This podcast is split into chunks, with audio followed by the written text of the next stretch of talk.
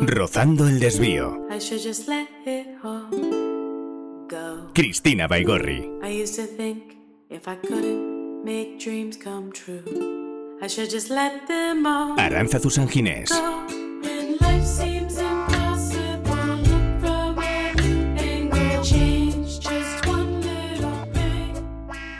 Después de pedirle a Arancha que me dejara hacer la introducción del invitado de hoy, me he pasado días sin saber cómo hacerla.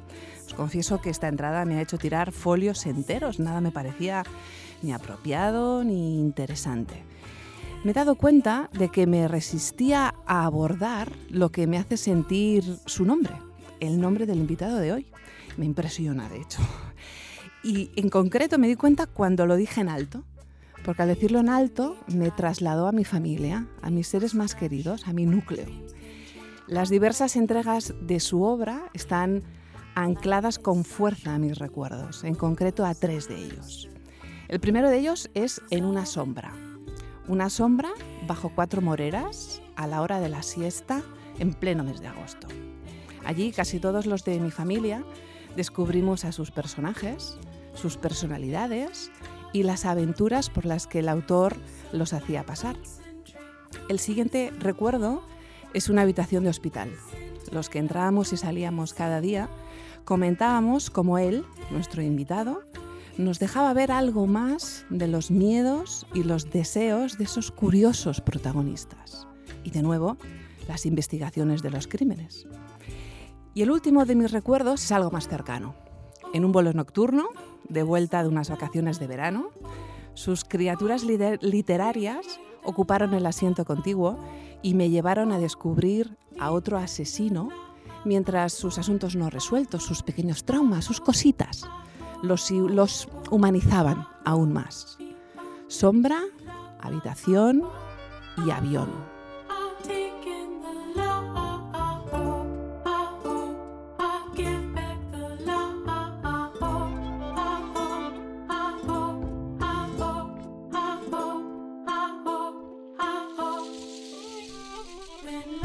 Recuerdos que siempre estarán ahí, miedos que ya no lo son cuando enciendes la luz, cuentos de niños, personas que toman riesgos, aventuras literarias al principio que son realidades incuestionables años después. De todo eso nos va a hablar hoy nuestro invitado, Lorenzo Silva.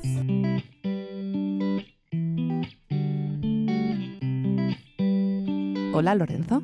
Hola, ¿qué tal? ¿Cómo estáis? Hola Lorenzo. Imagino, bueno, no sé cómo te habrás quedado después de esta introducción, imagino que no es la primera vez que te dicen algo similar, ¿no? Como las criaturas literarias acaban formando parte de la vida de la gente, ¿no? De los recuerdos de, esa gente, ¿verdad? No es la primera vez y es siempre como si fuera la primera vez, porque yo no sé por qué ni para qué escriben otros y además tampoco es eh, cuestión mía ni soy yo quien para juzgarlo, pero sí sé mm, por qué y para qué escribo yo. Y yo escribo para tratar de conseguir en otros lo que consiguieron algunos libros en mí. Y lo que consiguieron algunos libros en mí que me hicieron lectores, lector, que me apegaron a la literatura, que me mostraron la literatura como un camino principal de mi vida, fue precisamente la capacidad que tenían sus autores de que sus historias se entrelazaran con mis días y formaran parte de ellos y se convirtieran en experiencias vividas. Yo nunca me he apegado a los libros que me impresionaron desde el punto de vista estético, literario, conceptual, eh, estilístico. Me he apegado a los libros en los que encontré una voz que me contaba al oído una historia que formaba parte de mi historia. Al final la emoción, ¿verdad? Sí. Los otros los puedo admirar y los admiro. Y sí. hay, hay, libros eh, como los que he descrito que admiro mucho, ¿no? Pero no son los libros que han trazado mi camino, ni como lector ni como escritor. Bueno, pero dicho esto, no estamos aquí para hablar de, de libros o de tu prolífica y exitosa carrera. Estamos aquí porque tuviste una vida anterior. Sí, una. Vida, una vida anterior en la que fuiste abogado, asesor fiscal y auditor momento, de cuentas. Ahí estamos, y auditor de cuentas también, ¿no? ¿Qué, sí. ¿Qué, te llevó a estudiar Derecho? Sí, bueno, eh, me llevó a estudiar Derecho la, la, no sé si el desconcierto o la, o, o la certidumbre. Eh, puede parecer paradójico lo que estoy diciendo, pero no es así. Eh, por un lado, con 16 años yo experimenté una certidumbre poderosa, una doble certidumbre, además. La primera certidumbre era que mi camino eh, y mi profesión eh, sería, eh, quisiera o no, la escritura. Mi profesión personal, lo que yo sentiría siempre como mi profesión y que impediría que pudiera sentir cualquier otra como mi verdadera profesión, era la, la escritura, la literatura. Y mm, esa certidumbre se anudó a otra, no sé si porque yo era mm, hiperresponsable o hiperprudente o hiperpesimista, no lo sé, pero bueno, creo que era bastante realista, ¿no? Me di cuenta de que, o, o- o asumí como certeza, que yo nunca me iba a ganar la vida con eso.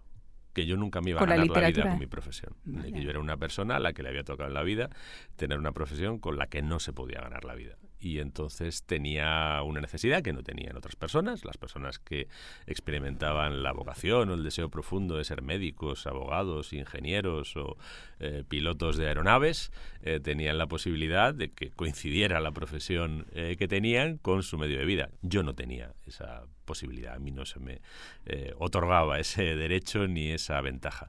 Y lo asumí, y lo asumí con deportividad. Y entonces asumí que yo me tendría que buscar otra profesión simultánea, eh, que para muchos sería mi profesión y que convertiría mi profesión verdadera en algo clandestino que yo llevaría eh, por debajo y que a lo mejor nunca nadie me reconocía, eh, pero que tenía que buscarme otra profesión que me permitiera vivir, que me permitiera ganarme la vida, ya que la que yo sentía como mi profesión, eh, yo en aquel momento di por descartado que me fuera a mantener jamás.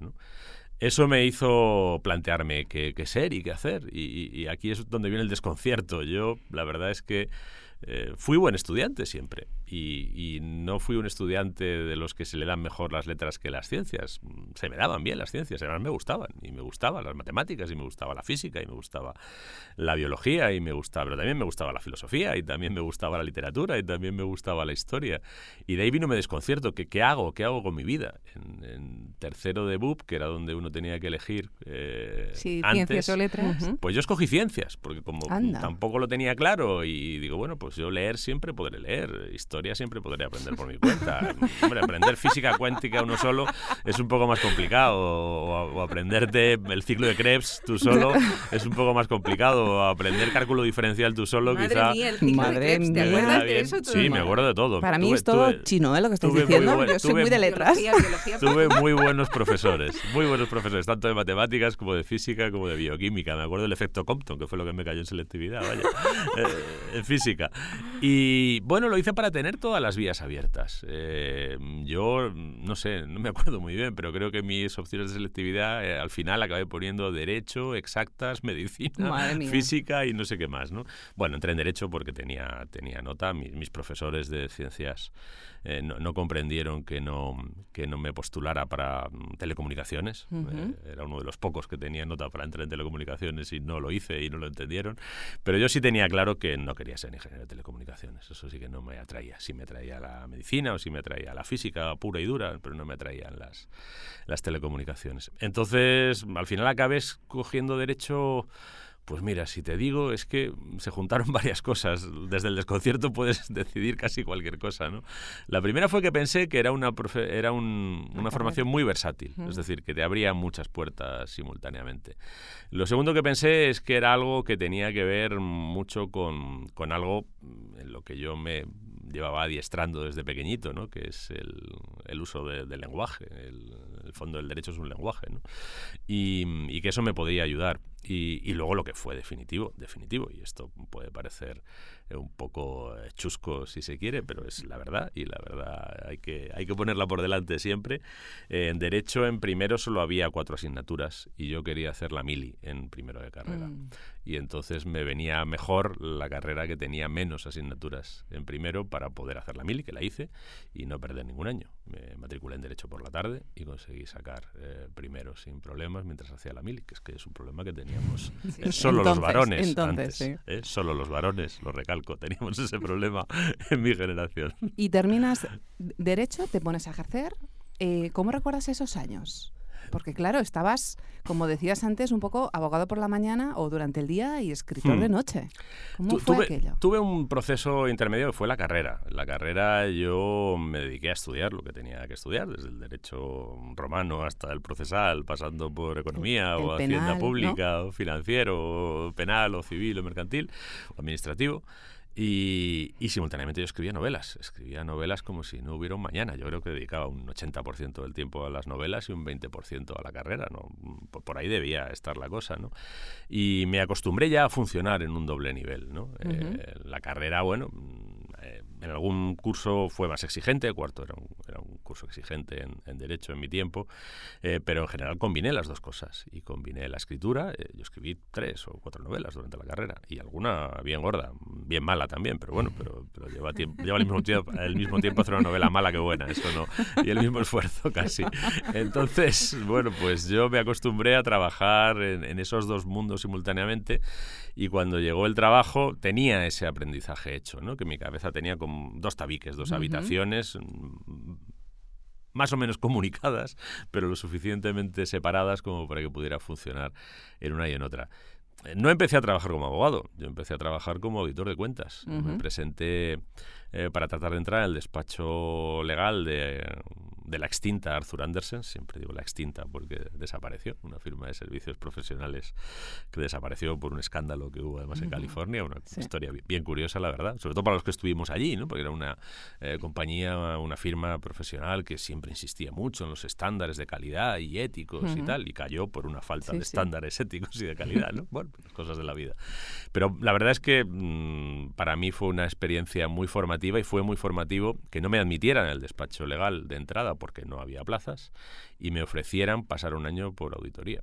Eh, me dijeron que mm, yo me quedé muy sorprendido, que yo, yo soy licenciado en Derecho, yo no tengo, vamos, he estudiado Economía, he estudiado Hacienda, pero no he estudiado Contabilidad, no he estudiado Economía de la Empresa, no he estudiado Finanzas. Dice, no, no te preocupes, eso te lo enseñaremos nosotros. Vale. Nosotros queremos cabezas que funcionen y, a- y los abogados y los juristas nos vienen bien, porque la base de muchas anotaciones contables es la naturaleza jurídica de los eh, de las transacciones, ¿no? Y entonces los, los- y había, no era el único, ¿eh? no era el único jurista que, que estaba en auditoría. Y aprendí mucho, aprendí mucho durante ese año. Eh, en el primer año en Arthur Andersen aprendías o te morías. Eh, Sí, eh, ascendías o te echaban. Era, era, muy, era muy darwinista y lo pasabas mal, pero bueno, también con 23 años se pueden asumir las larguísimas jornadas y todas esas cosas. Y conseguí escribir, conseguí escribir poquito, en auditoría conseguí escribir poquito, pero, pero conseguí arañar mis, mis días y mis momentos para escribir. Y luego ya pasé al despacho legal, donde estuve un par de años, eh, sin salir de Arthur Andersen, eh, trabajando muchísimo, muchísimas horas. Yo ahora cuando veo esas noticias que hablan Sí, de, de los, de los, que horarios. trabajan 81 horas, yo he trabajado 81 horas Mm. a la semana y más, ¿eh? O sea, sé Pues lo que es, ser sé- frustrante si tu que profesión era la escritura y no sacabas tiempo para eso. Sí, sí, sí. ¿Cómo? Yo, yo pasé algún momento de, de bastante infelicidad personal en, en aquellos años, ¿no? Y yo, desde luego, lo que sí entendí rápidamente es que yo no me iba a quedar en Arthur Andersen. Es decir, yo iba a estar un tiempo para formarme y en cuanto pudiera eh, buscaría otro lugar. Buscaría otro lugar en el que no se viviera tan mal. Y a mí me iba bien, ¿eh? Yo, yo era de los que ascendían, no, no, me echaban. Eh, pero, y me subían el sueldo cada año. Pero, mm, bueno, precisamente aquí empecé a a, a recordar, o bueno, a recordar no, no lo olvidé nunca, pero sí a dar prioridad a, a mi vocación, mi verdadera vocación, que era la literatura. Cuando yo vi que seguir en Arthur Andersen eh, era compatible con, eh, bueno, pues con la proyección profesional y con un enriquecimiento económico personal exponencial, pero no con la literatura, pues empecé a pensar que en la primera oportunidad profesional que yo tuviera me bajaría de ese tren y me subiría a otro. Y mm, al cabo de mm, tres años eh, me llegó una oferta para irme a, a una gran compañía del IBEX, a la asesoría jurídica. Mm, No es que fuera un balneario, también trabajaba muchas horas, eh, pero bueno, ya no tenía que llegar a las 81 o a las 90 horas a la semana. ¿no? Eh, era algo un poco más, un poco más habitable. Y en esa segunda fase pudiste escribir un poco más. Pude escribir un poco más, pero ojo, pude escribir un poco más porque me levantaba a las 5 de la mañana, Claro, porque, escribía, horas. porque escribía los fines de semana y porque me pasaba los veranos escribiendo, la- las vacaciones de verano. Eh, la mayoría de mis libros de esa época, eh, como además están fechados y, y localizados, están fechados en verano y localizados en los lugares de mis vacaciones. Que es Pero donde yo y podía durante escribir. todo ese proceso en el que tú escribías, además sacabas todo el tiempo que podías de cualquier sitio para poder escribir, en ningún momento volviste a esa idea original que tenías de joven, decir, no, yo, mi profesión no puede ser eh, el medio por el que me gane la vida porque es imposible. Eh, Mm. Imagino que para llegar a la transición en la que te convierte en un escritor que se gana la vida como escritor, ¿no? Eh, tuvo que haber también un cambio mental. Lo que pasó fue un cambio de fortuna. Eh, realmente eso no lo marqué yo. Yo mentalmente me mantuve siempre igual. Me mantuve eh, co- con un mundo profesional que era el que me servía para ganarme la vida y en el que tenía unos desafíos que me imponían otros. Eh, mis jefes, mis clientes, mm, eh, mis competidores, los competidores de mi empresa. De ahí me venían los desafíos. Y, y yo tenía un mundo personal, que era la literatura, donde los desafíos me los ponía yo. Y además solo rendía cuentas ante mí mismo, porque Pero mandabas a concursos, por sí, ejemplo. ¿no? mandaba, manda- pero me rechazaban todo. O sea, yo no Claro. ganaba ningún concurso, las editoriales me, me devolvían los manuscritos, es decir, no, no tenía. Pero bueno, eso para mí no era, eh, no era una razón para dejarlo, eh, porque yo no lo hacía eh, en virtud del éxito que pudiera tener, lo hacía porque era mi convicción, que yo mm, realmente no quería hacer otra cosa. Y no, y no servía para otra cosa como sentía servir para eso. Bueno, pues yo no, no tuve un desempeño eh, indigno ni vergonzante, ni como auditor, ni como asesor fiscal, ni como abogado, pero yo siempre consideré que mi mundo era la literatura y que eso era para lo que yo realmente valía y lo que yo quería hacer, sobre todo. ¿eh? Y si no valía, pues yo lo quería hacer. Y yo me, me arañaba mis espacios para, para hacerlo y para, no, y para no abandonar nunca y para no traicionar nunca esa vocación. Eh, lo que sucedió fue que en el año 97, a principios del 97, tuve un golpe de fortuna que vino de fuera. No, no, lo, no, no lo di yo porque en, en la literatura el reconocimiento te lo dan o no los otros. No, el que tú te des es perfectamente irrelevante a efectos de convertirlo en una profesión. ¿no? En el año 97 yo quedé finalista del Premio Nadal con una novela que, por cierto, habían rechazado bastantes editoriales, pero que quedó finalista del premio. No lo gané, quedé finalista. Pero por primera vez yo cobré por mi trabajo. eh, por primera vez vi mis libros en el corte inglés y hasta en el Carrefour, que es algo que me impresionó muchísimo. Y por primera vez empecé a tener lectores y empecé a ganar dinero con la literatura. Y rápidamente, a partir de ahí, ese libro funcionó. De ese libro, además, se hizo una película y se tradujo. Y bueno, pues todo empezó a funcionar. Y, y eso fue lo que te- determinó el cambio, que yo empecé a ver que, eh, por decirlo en términos muy prosaicos, facturaba. Y Claro. facturaba, yo en aquel momento además, en el 97 no, pero, pero muy poco después tuve mi primera hija y bueno, pues yo la decisión cuando finalmente la tomé, eh, la tomé con dos hijos ya. Claro, uno no toma una decisión de cambio de vida con dos hijos a cargo y además pequeños eh, simplemente porque le apetezca o porque tenga un pálpito, ¿no? Claro. Mira, escucha un momento. Centralcos de Brezo 12. Adelante para Brezo 12. Centralcos se ha localizado el cadáver que estábamos buscando. Se encuentra en la zona de las mimbreras, junto a un riachuelo de difícil acceso. Active usted el protocolo judicial. El caso lleva en la vía muerta más de tres años. Sigue sin haber un culpable, ¿no? Hay uno, pero fue absuelto del crimen. Vamos a mirar donde los compañeros no miraron. ¿Por qué grabasteis el vídeo? ¿Has pensado que igual encontrar al asesino no es lo mejor que podemos hacer por ella? Para cortarle el cuello a alguien hay que acercarse mucho.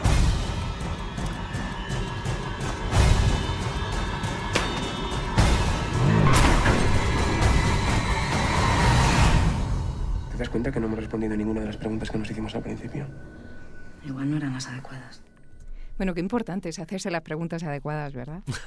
Sí, sí, sí, sí, la verdad, la verdad es que sí, ¿no? Yo eh, estuve varios años haciéndome la pregunta, ¿eh? la, la- pregunta mm, que para mí era crucial, es decir, eh, ¿realmente, realmente existe alguna posibilidad de que eso que yo consideraba absolutamente inconcebible, ganarte la vida escribiendo literatura en España, se pueda cumplir en mi caso? Eh, y si existe esa posibilidad, eh, ¿cuándo, cómo eh, debo dar el paso de, de explorar? Si, en serio, si esa posibilidad se me concede a mí. Eso me lo estuve preguntando cinco años. ¿Y cómo? ¿Con papel en mano?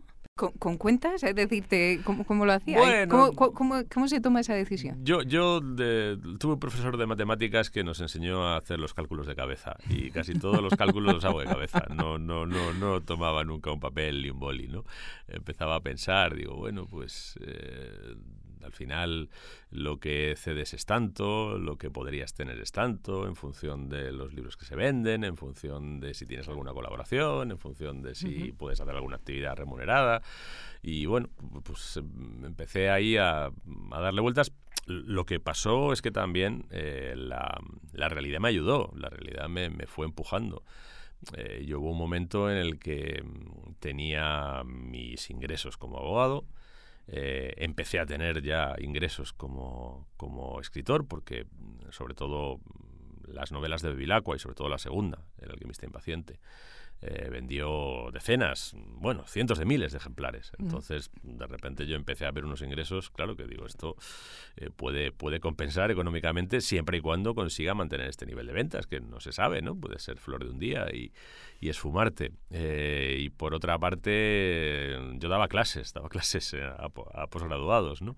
Y hubo un momento que, mm, bueno, pues yo tenía, mm, me funcionaba todo, es que mm, prácticamente me vi con unos ingresos que, que- que eran muchos más de los que yo necesitaba, sin tiempo, en, pues no sé, yo, yo dormía cuatro horas, cinco horas para poderlo mantener todo. Y pensé, digo, bueno, es que así no se puede vivir. Entonces yo tengo que empezar a renunciar a cosas y, y tengo que empezar a... Bueno, pues me costó mucho sacrificar la enseñanza, a mí me gusta mucho la enseñanza, pero era algo que no, eh, que no podía mantener y no era lo principal. Y con la abogacía lo que hice fue mm, negociar, claro, es que los abogados estamos eh, formados sí, para negociar. Totalmente. Entonces yo antes de tomar una decisión absurda y por las malas y eh, en plan, pues qué sé yo, ahí os quedáis, que además no tenía sentido porque yo tenía un buen ambiente en el lugar donde trabajaba y buenos jefes, eh, fui a hablar con ellos y les dije, mira, mi vida me parece que se está empezando a descomponer un poco. Es decir, cada, cada mes soy más rico, pero, pero mi vida está empezando a no funcionar para mí, ni para mi familia, ni para nada. Y me estoy planteando que quizá yo debería reconfigurar mi actividad y, y les propuse reducir mi jornada. Y me lo aceptaron, y me lo aceptaron. Cosa que parecía difícil, porque yo en aquel momento ya, ya tenía una responsabilidad. Yo era el responsable de la asesoría jurídica de la parte de España, ¿no? La empresa era una multinacional y, y de, la, de la parte española me habían encomendado a mí la responsabilidad. Es muy difícil hacer un trabajo de esos a tiempo parcial y que se acepte. eh, y con flexibilidad, ¿no? Al final fue a lo que llegamos. Yo reduje mi jornada y la hicimos flexible, de tal manera que yo tenía que sacar adelante el trabajo y yo me organizaba como quería. Eh, y así estuve un par de años. De hecho, hemos encontrado un fragmento en, en- en un, bueno, en, en un, en un recopilatorio que se llama Ahí, ahí fuera, que justamente describe muy bien lo que, lo que estás explicando, esa situación de simultaneidad. Y me gustaría leértelo. Sí. Dices, el cronista lleva en la cartera un carnet de abogado aún vigente. eh, aunque es un vestigio de una vida anterior, sigue al corriente de las cuotas colegiales. Es un reflejo clarísimo de esa simultaneidad, de estar durante un tiempo y, y- y nos, y nos encontramos que para hacer un cambio de, de vida profesional durante un tiempo hemos de estar un poquito entre Pinto y Maldemoro, ¿no? En los Sí. dos lugares, eh, Sí. pasándonos de, de- de un mundo a otro mundo. Por un lado es muy enriquecedor, supongo. ¿Te generó agobio, te generó estrés o sin embargo estuviste bien en, ese, en esa etapa intermedia? Me generó, me generó alguna situación cómica. Más que estrés, me generó alguna situación cómica. Y como esto es un podcast y tampoco estamos aquí para No. deprimir a la gente ni para ni angustiarla y, menos. y menos para estresarla, casi prefiero contar eso. Porque estrés, la verdad es que tuve suerte, tuve suerte. Eh, yo tenía un buen jefe y el consejero delegado de la compañía para la que yo trabajaba, que podría haber sido de otra manera. Y, oye, lo puedo decir ya, ya pasa el tiempo suficiente. Eh, A, a quien alguno le pidió mi cabeza, ¿eh? en, alguna ocasión. Sí, por alguno no vio bien que, que un abogado se dedicara a la literatura y tuviera un discurso propio y tal. Bueno, pues él no solo no le dio mi cabeza que se la pidió, que no era eh, alguien precisamente abajo en el organigrama de la empresa, sino que dio la cara por mí, me defendió y me dijo, "Mm, tú haz lo que tienes que hacer porque esto es tu vida y porque te valoramos y porque no queremos perderte. Y bueno, pues oye, la verdad es que me lo pusieron fácil. Eh, estrés, hombre, el estrés que te da el trabajo. Mm, Claro, cuando tienes una situación profesional, pues qué sé yo, te faltan Hmm. eh, día y medio para que te venza Sí, un, un plazo. plazo. y tienes Horroroso. eh, todavía Horroroso. un tema horrendo por resolver y te falta la mitad de la jurisprudencia y tal, pues esa es la presión normal del trabajo, ¿no?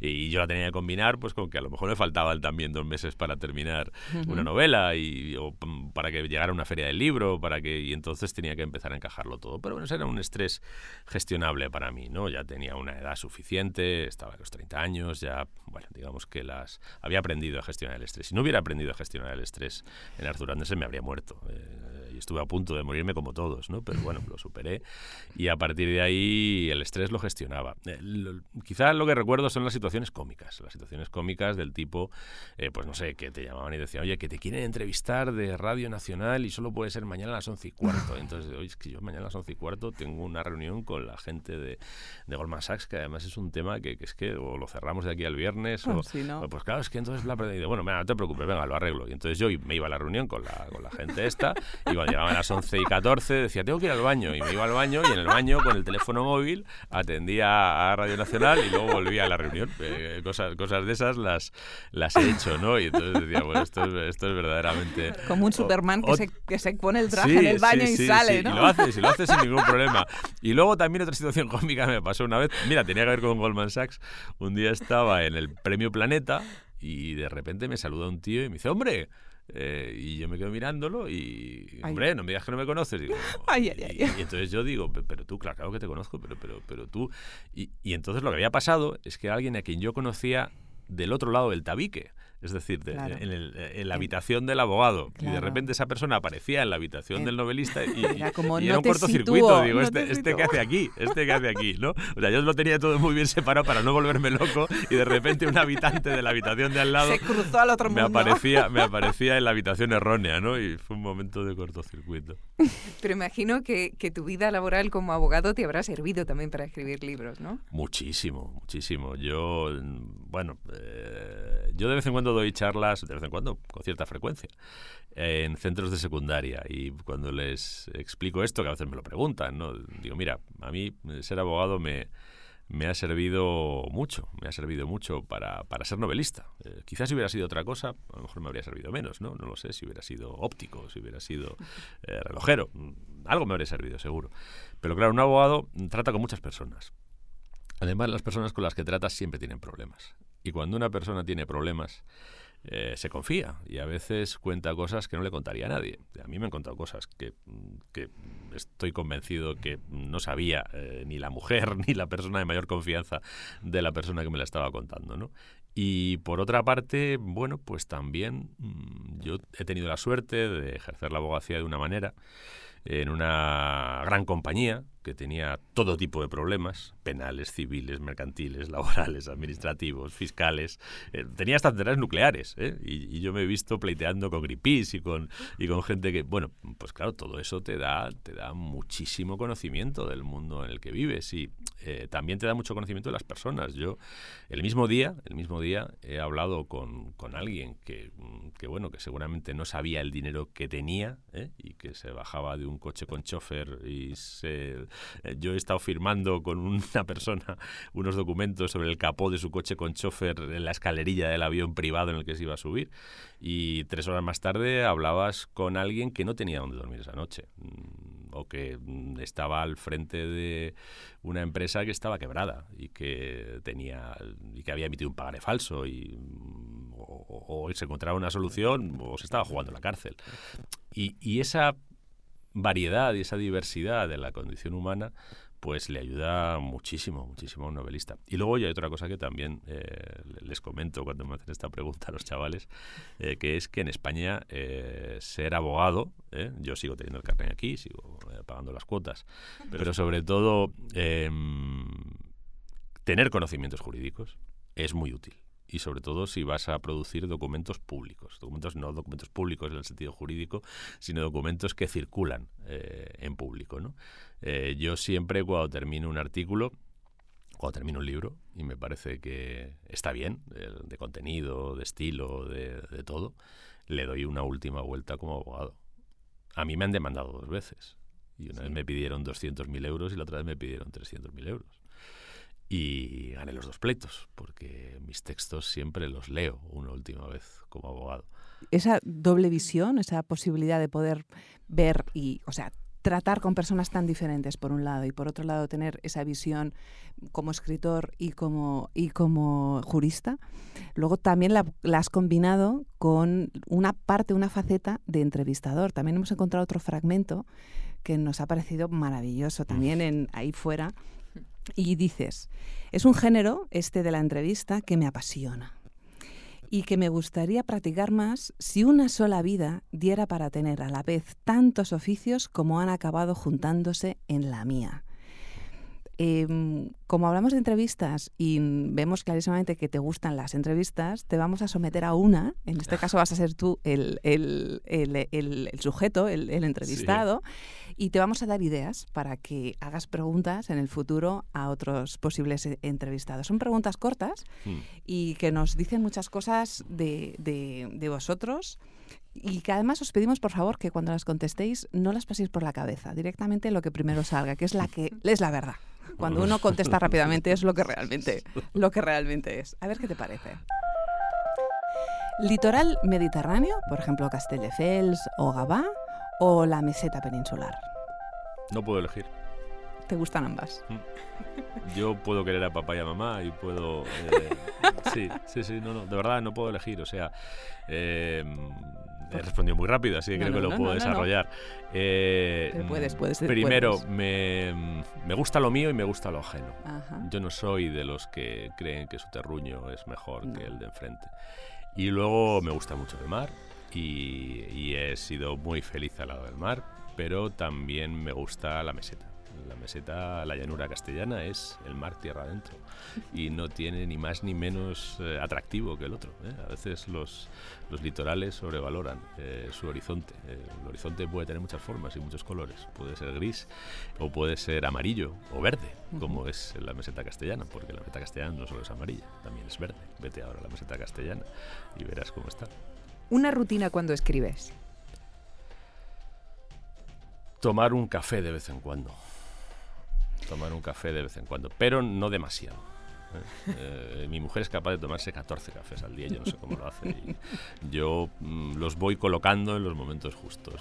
Eh, me gusta empezar con un chute de café, cuando me atontolino un poco me gusta meterme otro, y por la tarde para no estar atontolinado también me gusta eh, tener un café, pero no más, lo justo. ¿Y los libros que lees los acabas por obligación o si no te atrapan los dejas sin contemplaciones? Sin contemplaciones. Si no me atrapan, la vida es muy corta y yo ya me he comido un buen pedazo. No estoy para tirar el, el trozo que me queda. Sí, señor. Un rasgo de Bevilacqua. Escucha. Las mejores palabras de ánimo que te han dedicado jamás. Eh,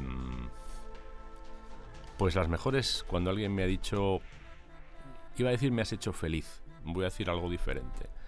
Eh, teniéndolo todo para estar mal me has hecho estar bien. Escoge Agatha Christie o Conan Doyle. Con Andoy. ¿Chocolate con churros al anochecer? Perdón, al amanecer o gin tonic al anochecer. Esta es muy fácil porque a mí la ginebra me parece mm, entre agua de fregar y colonia barata, ¿no? Incluso las buenas. Yo, A Arancha le pasa lo mismo. no No, me soporta. seducido nunca. Me conozco toda la teoría, pero no. Luego a mí me llega el gandate y a mí eso me da, Oye. me- me da un asco terrible.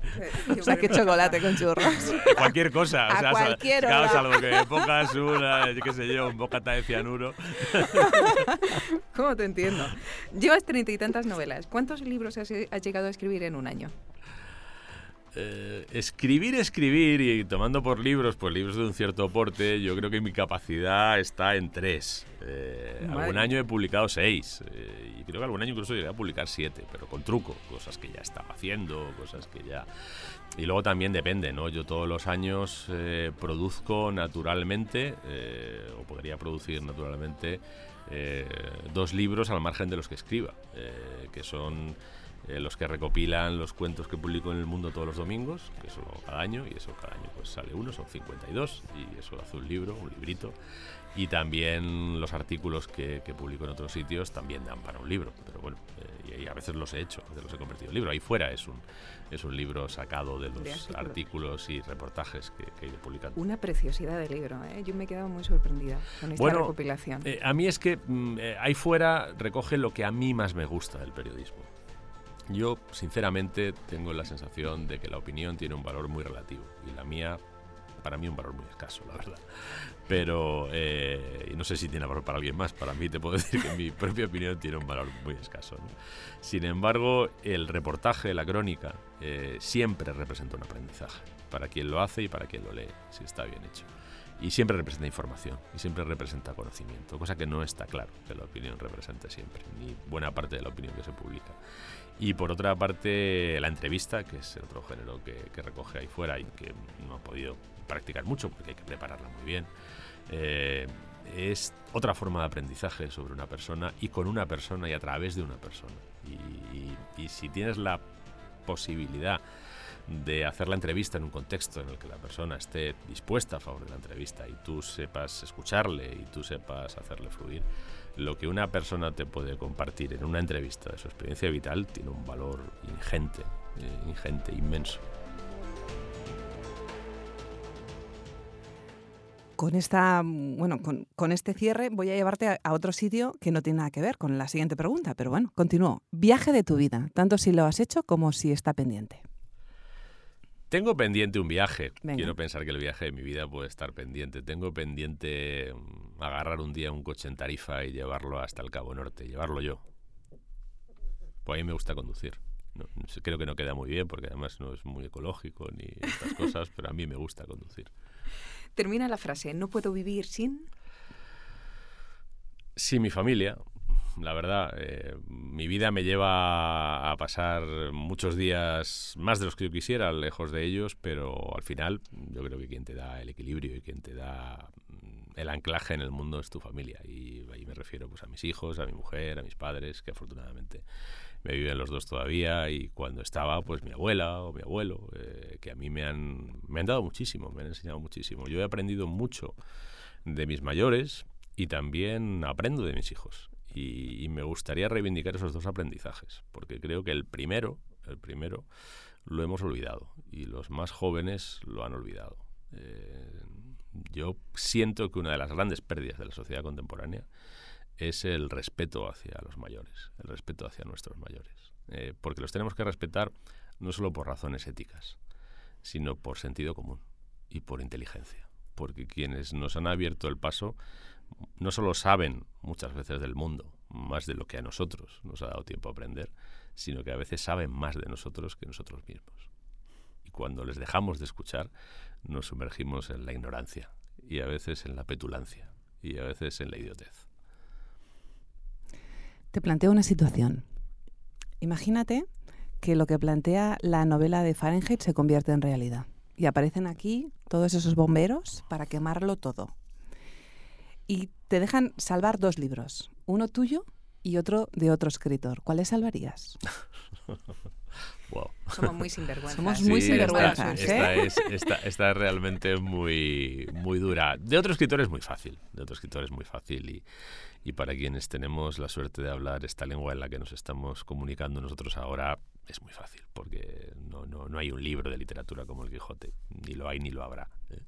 Igual que no hay ni habrá un español más importante que Cervantes. Y mío, bueno, eso ya estamos en, en un territorio más, más prescindible. Eh, no, No, sé, quizá pero- la flaqueza del bolchevique, porque es un libro, hombre, que si no hay libros, pues es un libro que tiene algo de emoción, te das unas risas, no te lleva mucho rato. Eh, hombre, si alguien, precisamente como hay pocos libros, pues prefiere que sea gordo, pues el mal de Corcira, que creo que es el más gordo que he hecho. exacto. Creo que es el más gordo que he hecho si no, si no calculo mal. Sabemos que te encanta Getafe, pero imagina que ya está pedido, o sea, no pudieras estar en Getafe, ¿cuál sería tu lugar en el mundo? Ah, muchos, muchos. Yo, yo, yo realmente ahora mismo estoy, estoy en dos y porque no puedo estar en tres, porque es antieconómico, ¿no? Si yo, si yo pudiera, yo tendría una casa en Getafe, donde la tengo desde muchos años, eh, la casa que tengo en Illescas, que es un lugar que he descubierto recientemente en la, en la Sagra, en la- el páramo manchego, y, y donde estoy muy bien, además. Y me encanta la luz que hay, me encanta la luz. En verano hace mucho calor, pero, pero es seco y te pones a la sombra y se sobrevive. Y me gustaría tener una casa en Barcelona. No la tengo porque, mm, bueno, pues tampoco puede uno regar tanto dinero por ahí, ¿no? Y siempre que necesito ir, pues voy. Y, tengo como mi casa en Barcelona. Tengo un par de lugares eh, en Castelldefels y en, donde más o menos mm, puedo estar a gusto con la familia, ¿no? Pero, pero esos sitios yo tendría casa si pudiera siempre. Eh, pero eso solo es el principio.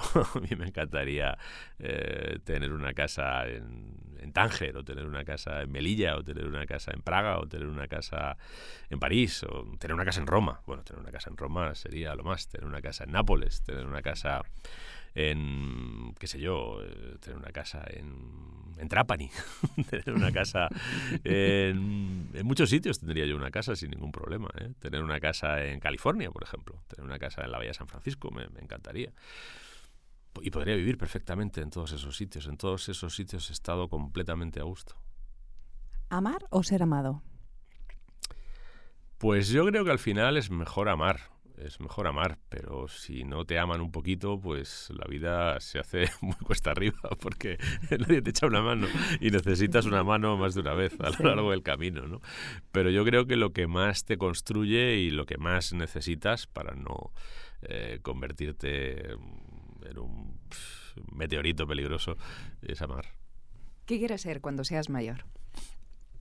Lo que soy. Yo, yo he tenido la suerte de, de ser lo que quiero ser. Y, y- y- y lo que quiero es ser lo que soy y, y conservar la capacidad de agradecerlo cada mañana y cada noche, que es lo que tengo que hacer. Muy bien, pues has pasado muy bien el test. Sí. Te has extendido un poco en alguna, pero has Bueno. sido tan, Pero ha han sido estado tan bien que maravillosa. muy bien. He Te respondido rápido, tenía que responder rápido. Yo, mm, si, si, si tuviera que, que tirar de algún hilo, a mí me has llegado con lo de tarifa y coger un coche hasta Cabo Norte. Sí. ¿Qué hay ahí? Confines, confines, yo soy de confines. Yo, mi familia me teme porque cuando yo veo un sitio alto de un castillo, ya saben que yo, Tienes que si subir. lo miro, voy a subir. O sea, voy a- no, no es que vaya a subir donde está el castillo, No, es que voy a subir a lo más alto A del más castillo. arriba de todo. Y me tienen que seguir, ¿no? O, o no, o pelearse conmigo para no seguirme. Y me gustan, me gustan los confines, no sé, me, a mí me gustó mucho cuando fui a la primera vez y demás veces a Finisterre, ¿no? Me, me encantó estar ahí. O me encantó estar en un Finisterre todavía peor, que es Cape Wrath, en, en Escocia, que es eh, como el Finisterre de Escocia, la punta noroccidental de Escocia, ¿no? que además es un mar bravío y demencial, ¿no? O yo qué sé, me, me- me ha gustado mucho cuando, cuando me he podido acercar al desierto. El desierto me ha, no sé, tanto el desierto, el, que conozco, ¿no? Que es el desierto, algo, el desierto del Sáhara o el principio. el- bueno, el desierto del Sáhara es muy grande. Quiero decir, el que está en Marruecos, el que está en Argelia, el que está en Egipto, ese lo he podido ver, eh, como el de Afganistán. Eh, que me, que- Cierto. Sí, sí, me gustan mucho los extremos. A mí el, el llegar al extremo de las cosas me, me atrae especialmente, no sé por qué. Y hablabas de los mayores, el respeto que el respeto Mm. y la Sí. y la atención que se le ha perdido actualmente. ¿Qué dirías que es lo más importante que has aprendido tú de, de tus mayores? ¿Cuál es ese mayor referencia si lo has tenido? Vamos, si lo has tenido, Pues yo todo lo principal a, a comprender lo que es la vida y lo que son las personas, ¿no? La, la vida no es un la vida no es un dulce de fresa, la vida no es una montaña rusa, la vida no es Disneylandia. La vida es un montón de problemas que uno tiene que afrontar y de los que se tiene que responsabilizar, porque si uno no tiene responsabilidades, mm, creo que ni siquiera es una persona, y esas responsabilidades te van a generar sinsabores y te van a generar momentos difíciles y te van a generar momentos en los que te sentirás superado, desbordado y hasta roto.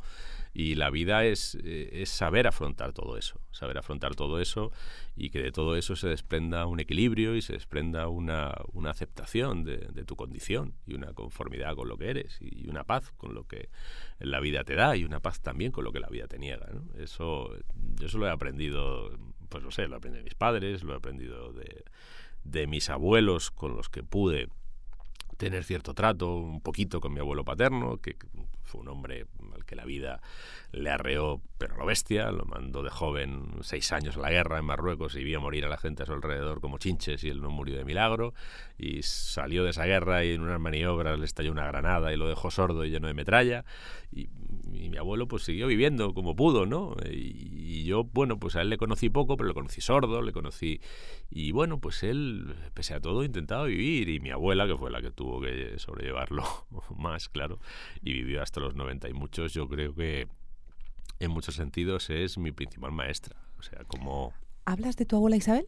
Sí. ¿Verdad que sí? Porque la, le dedicas, eh, si no recuerdo mal, un par de los un, un par de libros está en el en la Sí, sí. dedi- en la dedicatoria. Mi abuela era una ¿Qué te sabia. queda de, de ella, exacto? ¿Qué te qué recuerdas de Isabel? Pues mira, lo que recuerdo es que, sobre todo, lo que recuerdo, y, me impresionaba profundamente, te podría decir muchas cosas, pero mi abuela al final de su vida eh, estaba postrada y además eh, traspasada de dolores insoportables. ¿eh? Eh, debidos a la artrosis, a una artrosis galopante. Caminó hasta que pudo. Yo veía sus radiografías y no entendíamos cómo caminaba. Ujú. O sea, no entendíamos cómo una persona que tenía así las rodillas Pudiera, podía caminar. pudiera andarse. Y caminaba, entre otras cosas, para mm, hacer la comida todos los días, en la casa donde estaba, que era la de mi tía. Y, y en esa condición, eh, mi abuela siempre estaba de buen humor. Siempre se reía, siempre mm, se alegraba, siempre te alegraba.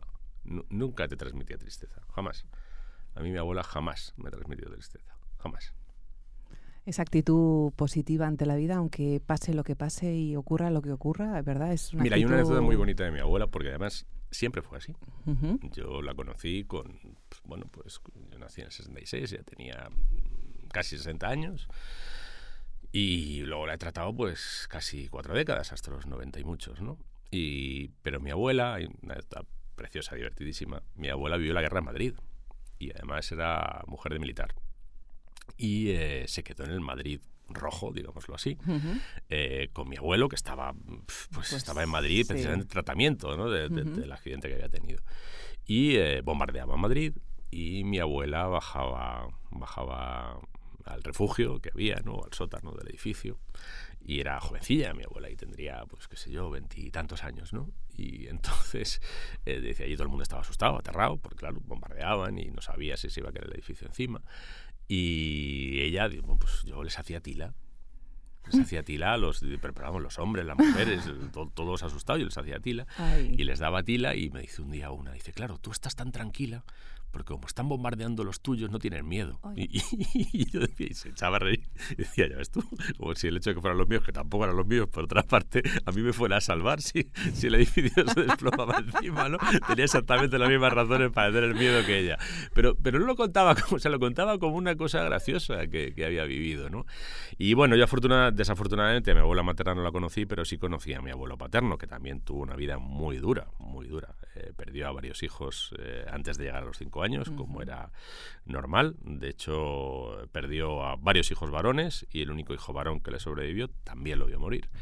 Y, y bueno, mm, de mi abuelo Manuel, que era el materno y el castellano, pues eh, me llegó también el, el encajar todo lo que tuvo que encajar. Además, la guerra le destrozó la vida porque él estaba era policía y se quedó en Madrid, eh, de la, la República, lo echaron, lo, lo- se enfermó, en fin. Pero siempre me transmitió que lo importante era, bueno, pues, pues, pues seguir adelante y ocuparte de los tuyos. Ocuparte de los tuyos. Es que eh, yo de verdad mm, lo he dicho antes y no sé si suena un poco áspero, pero es que me duele mucho ver a muchas personas jóvenes eh, culpando de todos sus males a sus padres y a sus mayores. Eh, es que eso para empezar es una estupidez. Es que así nunca van a arreglar su vida. Nunca van a arreglar su vida. El otro día alguien decía que estamos creando una generación de funcionarios de la niñez, de gente que se instala en la niñez, una niñez que siempre está eh, presentando reclamaciones ante el mostrador paterno. Mira, tus padres, buenos, malos o regulares, han hecho por ti todo lo que han sabido o podido hacer, todo lo que han sabido o podido hacer. Y, y tú no tienes derecho a juzgar a tus padres y a culpar a tus padres de tus males. Eh, hay un momento en que tu vida es asunto tuyo y los errores son tuyos y los problemas son tuyos y o los llevas tú o no los va a llevar nadie. Y estar pasándole factura a tus padres mm, no solo es inmoral, es que es estúpido.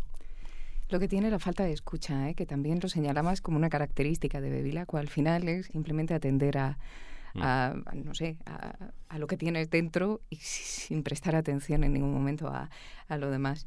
Eh, algo que te puede hacer perder el rumbo y en este punto quiero contarte algo, Lorenzo. Anteayer tuve una visión. Fue tan clara que por poco me deja ciega.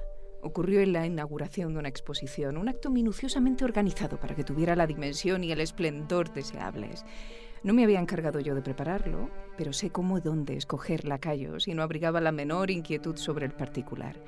Para que tengas toda la información, Te diré que trataba de una exposición de fotografía y que el fotógrafo era alguien de quien el catálogo afirmaba que poseía un ojo especial para captar la esencia de los paisajes naturales, el pulso febril de la ciudad y el alma profunda de los hombres y mujeres sobre los que apuntaba su objetivo. Con algo más de conocimiento de causa que el gilipollas muerto de hambre que escribió el catálogo, yo puedo decirte que las fotografías eran una birria, chapuzas hechas al azar y al paso en vacaciones apresuradas, sin arte ni intención. Puedo juzgarlo porque en mi juventud fui muy aficionada a la fotografía y hasta llegué a hacer algo interesante. Puedo certificártelo porque el desaprensivo que hizo las fotografías de la exposición fui yo misma. Allí estaban todos. Me refiero a todos los que esa noche habían calculado que era una buena ocasión para lamerme el culo. Llegué con mi marido, una persona siempre mal encarada y áspera, aunque hace no tanto era un jovencito delicioso. Y apenas entramos todos empezaron a ponderar sin pudor lo atractivo que iba. Él se dejó hacer mientras me vigilaba con el rabillo del ojo. Yo me puse a departir con los que anduvieron más diligentes, son Rubia y Saed Torres, dos tipos listos e ingeniosos que saben cómo adularte sin que resulte demasiado burdo. Me apetecía.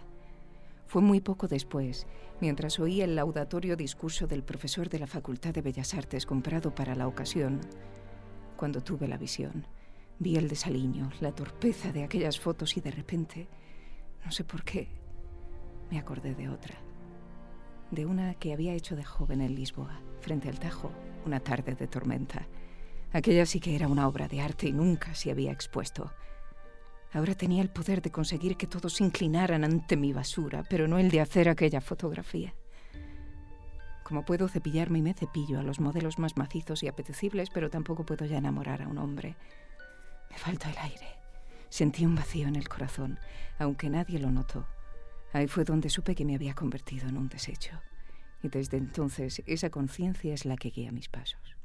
Bueno, esto lo ha reconocido, ¿no? Operación Termópilas, ¿qué, qué, qué, qué, cosa más salvaje hice yo. Es una, es una maravilla de texto. Es una, salvajada. Una salvajada y una maravilla. Yo a mí lo he pasado tan bien leyendo una este texto, además. salvajada. Además es un libro, es un libro, en fin, es un relato Sí. este de Operación Termópilas Sí. que aparece en una zona de tu página web que, que a mí la idea me ha parecido tan Mm. bonita. Es la zona desdinarizada. He tenido que practicar desdinarizada muchas Sí. veces antes de venir. Mira, mira que es, la, es un neologismo y es la derivación más sencilla, ¿no?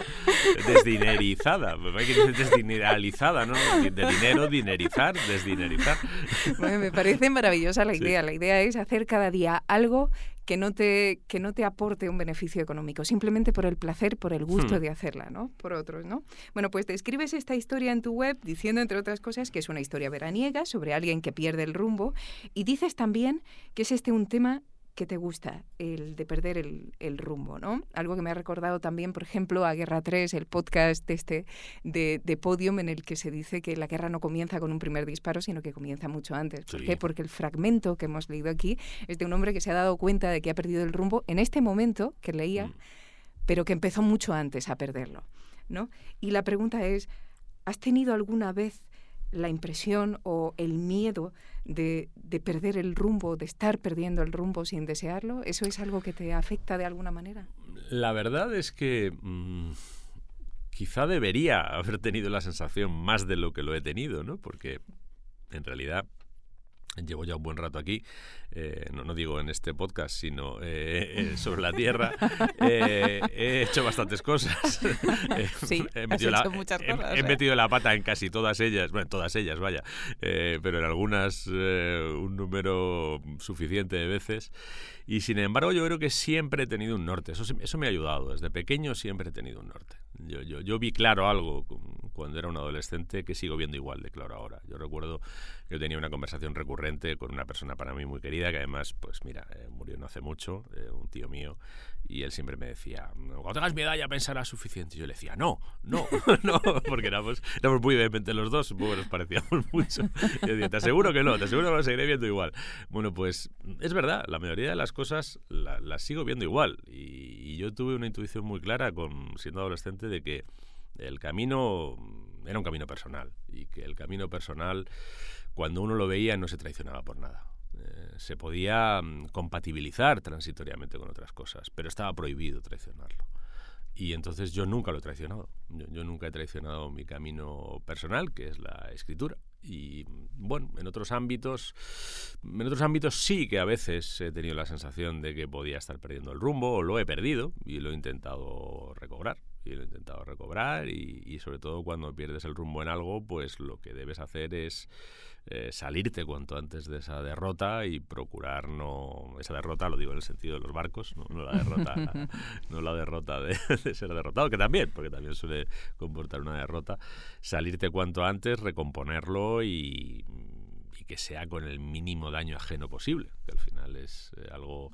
Bueno, yo estudié Derecho Romano, ¿no? Y se me quedó muy, muy grabado aquello de, de Ulpiano el lapidario, ¿no? De alterum non ledere, ¿no? No, no dañar a otros, si, si lo puedes evitar.